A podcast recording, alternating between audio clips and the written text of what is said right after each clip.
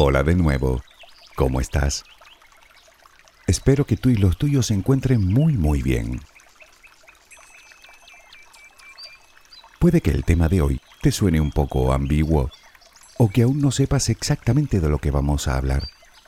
Bien, no sé si conoces el viejo refrán que dice, ante el vicio de pedir, la virtud de no dar. Pues más o menos eso.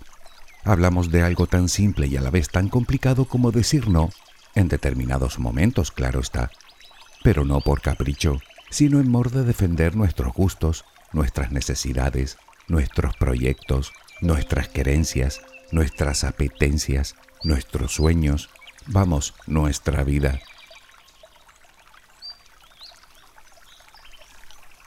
Tal vez te suene un tanto egoísta. Bueno, según se mire. Pongamos un ejemplo.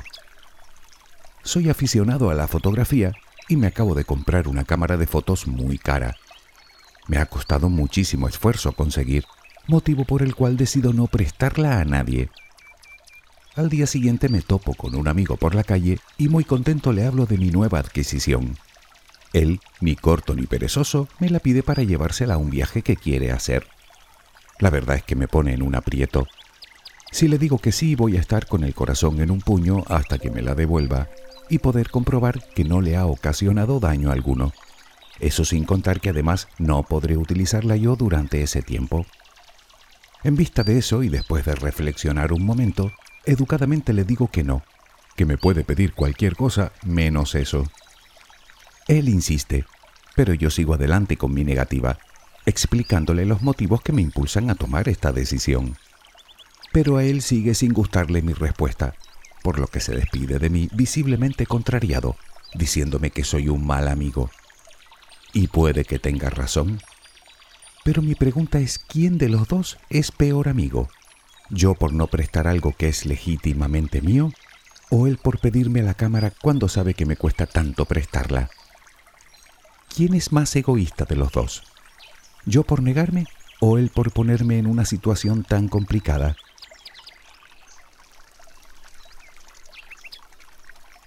Esto es solo un ejemplo. Ni tengo cámara ni soy lo que se dice un aficionado a la fotografía, pero estoy seguro que sabes a qué me estoy refiriendo, ¿verdad? Lo cierto es que de las dos maneras salgo perdiendo yo. Si la presto, me preocuparé y además me quedo sin disfrutarla yo durante un tiempo. Si no la presto, puedo perder un amigo, con todo lo que conlleva, malestar, culpabilidad, remordimiento, ansiedad. Menudo dilema, ¿verdad? Pues de eso es exactamente de lo que hablaremos hoy, de decir que no sin tener que sentirnos mal. ¿Te apuntas?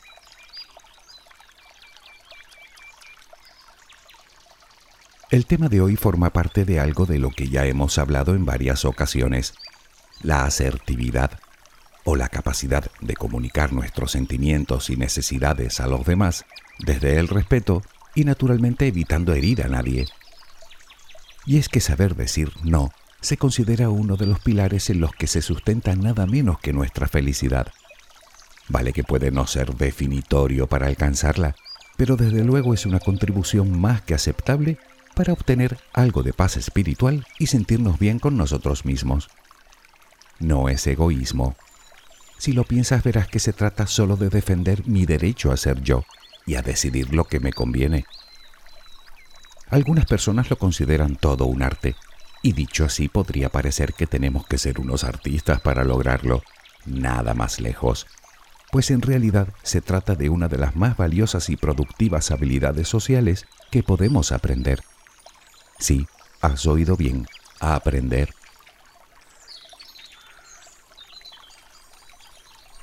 Tú y yo sabemos que decir que no en depende qué circunstancias puede resultar de lo más complicado.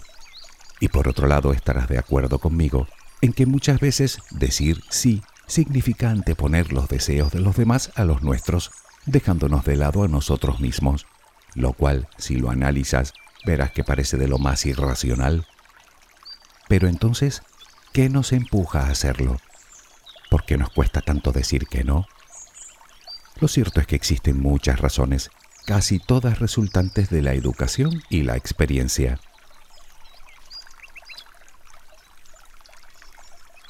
La primera podría ser la simple necesidad de querer agradar a todo el mundo, algo de todo punto imposible. Tal vez fue eso lo que aprendimos cuando éramos niños. Puede que nos enseñaran a creer que decir no es muestra de poca amabilidad, o de egoísmo, o de crueldad. Otra razón muy habitual puede deberse a nuestra inclinación por ayudar a los demás. Podría deberse también a nuestro miedo a la confrontación, o el miedo al rechazo, o a que la otra persona se sienta rechazada.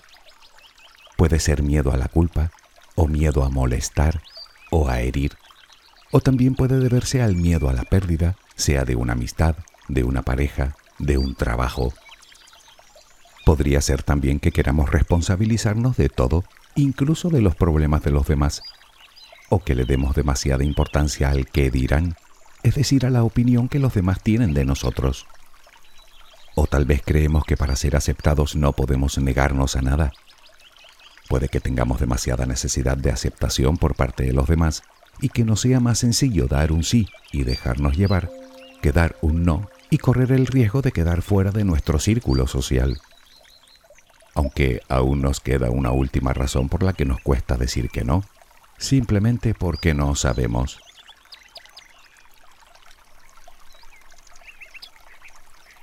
Como ves, siempre pensamos en las consecuencias de decir que no, pero rara vez pensamos en las consecuencias para nosotros de decir que sí. Nos da verdadero pánico decir que no.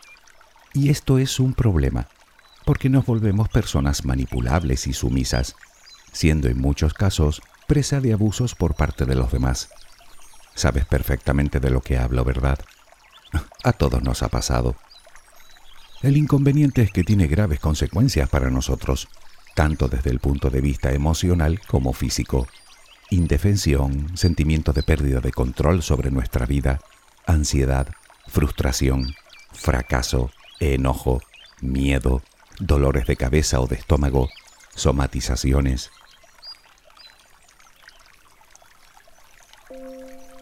Pero, ¿y qué sucede si aprendemos a decir que no? Pues para empezar que recuperaremos la sensación de control. Mejoramos nuestra autoestima, nuestra autoconfianza, nuestra seguridad y nuestro autoconcepto. Casi nada. Y te diré más. Puede que creamos que dejarán de apreciarnos por decir que no de forma asertiva, pero te aseguro que la mayoría de las veces sucede todo lo contrario. Ganamos respeto y admiración por parte de los demás sobre todo de las personas que son incapaces de hacerlo. Obviamente aquí no estamos hablando de decir siempre que no, porque tampoco nos estaríamos haciendo un favor. Se trata de establecer un equilibrio entre la sumisión y la agresividad, o dicho de otra manera, entre tus necesidades y las del otro. La pregunta es cómo lograrlo. ¿Cómo lograr decir no sin culpa ni remordimiento? Bueno, debemos partir de la base que las personas que no saben decir que no comparten ciertas características que se resumen en baja autoestima y falta de autoconfianza. Por lo tanto, la primera recomendación es algo que me gustaría que te grabaras a fuego en tu cabeza. Tienes todo el derecho del mundo a decir que no, en el mismo momento en el que se pongan en juego tus propias necesidades, o tu tiempo, o tus gustos, o tus planes. Y desde luego no tienes ninguna obligación de responsabilizarte de los demás. Una cosa es ayudar y otra cosa muy distinta es que dejes que abusen de tu buena voluntad.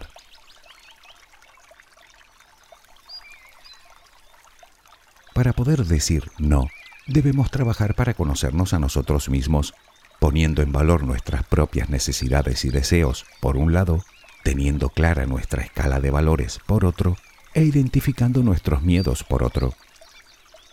Te lo digo siempre, el autoconocimiento es primordial y es muy sencillo de entender. Si no sabes lo que quieres, ya vendrá otro a decírtelo, y además es muy probable que te manipulen para que tus necesidades coincidan con las suyas. La consecuencia es que terminarás viviendo la vida de otro y no la tuya. Mm, mal negocio. Analiza tus prioridades y reflexiona sobre ellas, de tal manera que en el momento de enfrentarte a una petición puedas descubrir si está siendo consecuente contigo, o con otras palabras, siendo fiel a ti. Quítate de la cabeza el miedo a lo que los demás puedan decir o pensar de ti. Al fin y al cabo, lo importante es lo que tú pienses de ti y no lo que piensen los demás.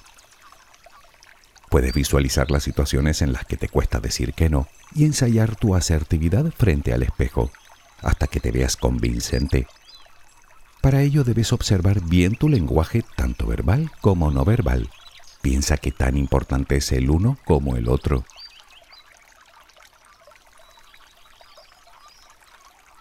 Debemos entender que en el proceso es muy probable que suframos una cierta ansiedad, sobre todo al principio. Por eso es imprescindible que aprendamos a aceptarla para poder sobreponernos a ella. Es lógico que si no estamos acostumbrados a negarnos, nos sintamos nerviosos, inquietos, incómodos, temerosos, motivo por los cuales nos sintamos inclinados a decir que sí, intentando evitar el malestar. Para evitar caer en esa trampa, podemos, digamos, aplazar el no hasta evaluar convenientemente las consecuencias de ambas contestaciones. Algo tan simple como lo pensaré. Y hablando de eso, procura al menos de entrada no dar demasiadas explicaciones. De lo contrario, estarás dando argumentos a la otra persona que quiere convencerte de que accedas a su petición. En definitiva, analiza la situación con detalle para averiguar lo que realmente te conviene. Y si puedes, analiza también la intencionalidad del otro. Con otras palabras, evita siempre que puedas dar un sí inmediato y reflexiona antes de contestar.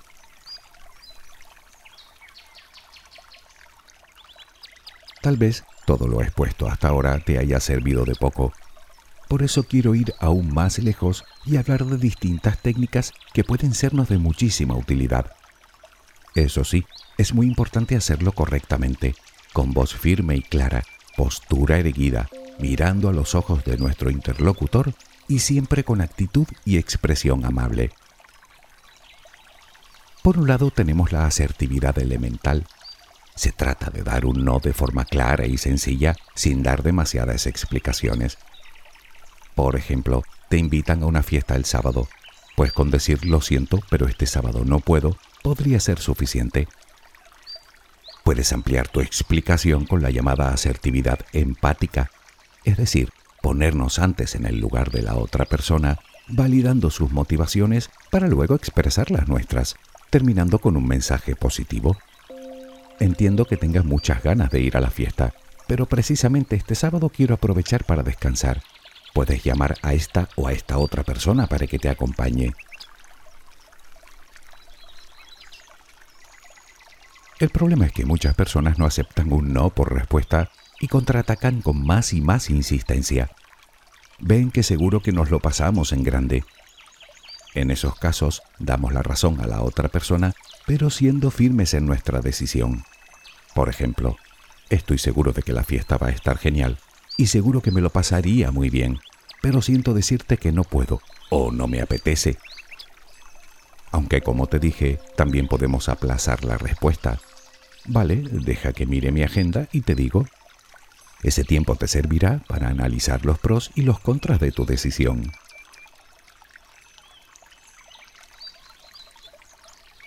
Otra técnica es la llamada técnica del acuerdo asertivo. Es muy útil para situaciones en las que nuestra negativa pueda generar dudas sobre nuestras intenciones o cuando nos sintamos chantajeados emocionalmente. Si me quisieras vendrías a la fiesta o si no vienes a la fiesta es que eres un aburrido. En esos casos debemos exponer nuestra negativa, dejando bien claro que no tiene nada que ver con el hecho de querer más o menos a esa persona, o con el hecho de ser más o menos aburridos, o más o menos valientes, o mejor o peor persona. Y para cuando todo lo anterior falle, existe otra técnica muy interesante que consiste en desviar nuestra atención del problema e intentar ver las cosas objetivamente como si observáramos la conversación desde fuera y contestar en consecuencia. Por ejemplo, llevas un rato insistiendo y ya te he dicho que no. Por favor, no insistas más.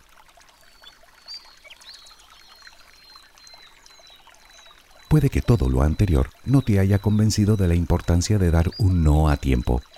pero probablemente se deba a que no lo has reflexionado bien. Con un no te mantienes fiel a tus principios y valores.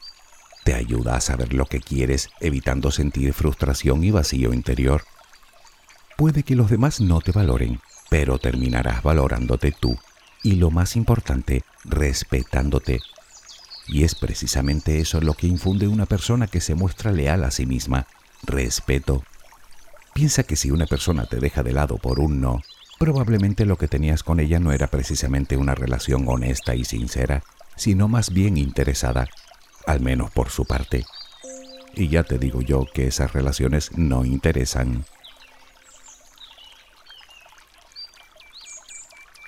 Hablábamos hace un momento del valor que nos damos a nosotros y el valor que nos dan los demás. Pues bien, dando un no, valoras también tu tiempo, tu integridad y además pones de manifiesto la fidelidad que te profesas a ti y a tu vida.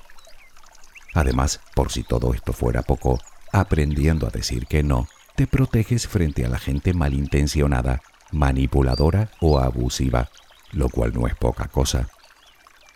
Pero hay una razón más, y es que te será mucho más fácil alcanzar tus metas. Entenderás que vivir para los demás y olvidarse de uno mismo es olvidarse también de sus sueños, de sus proyectos, de sus planes. No te digo que no haya que ser generoso y solidario, claro que sí, porque además es parte de nuestra naturaleza, pero hay veces que viene muy bien algo que mi madre solía decir, que cada palo aguante su vela. ¿No lo crees tú también?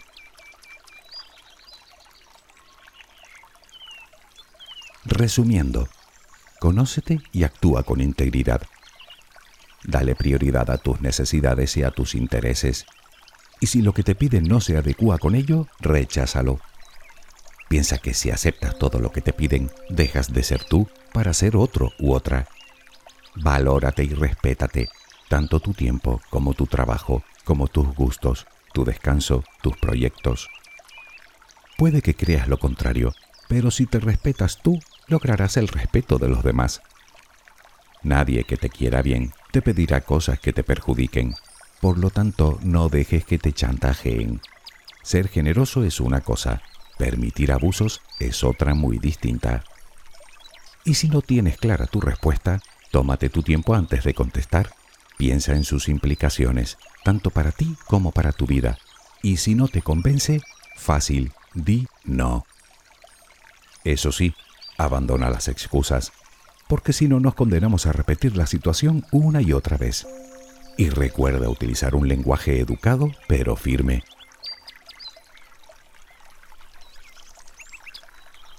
Ármate de valor y di no cuando la situación no te convenga, que saldrás ganando. No es egoísmo, es poner un límite con el que protegerte. Y si temes que una relación, del tipo que sea, se malogre por ello, es que no era una buena relación. No cedas al chantaje emocional y olvídate de lo que piensen y digan los demás. Eso es algo que no vas a poder controlar. Pero sí que puedes controlar tus decisiones para sacar adelante tus proyectos, tus aficiones, tus sueños y hasta tu descanso. Además, ya sabes que intentar agradar a todo el mundo no solo es imposible, sino que el desgaste que nos produce es enorme. Recuerda que la persona que te quiere y te respeta de verdad no te va a poner en la disyuntiva de tener que elegir entre su felicidad y la tuya. La felicidad no se regala, en todo caso se comparte. Y quien no lo quiere entender así, ya sabe dónde tiene la puerta. ¿No piensas tú lo mismo? Espero que tengas una luminosa jornada. Hasta muy pronto.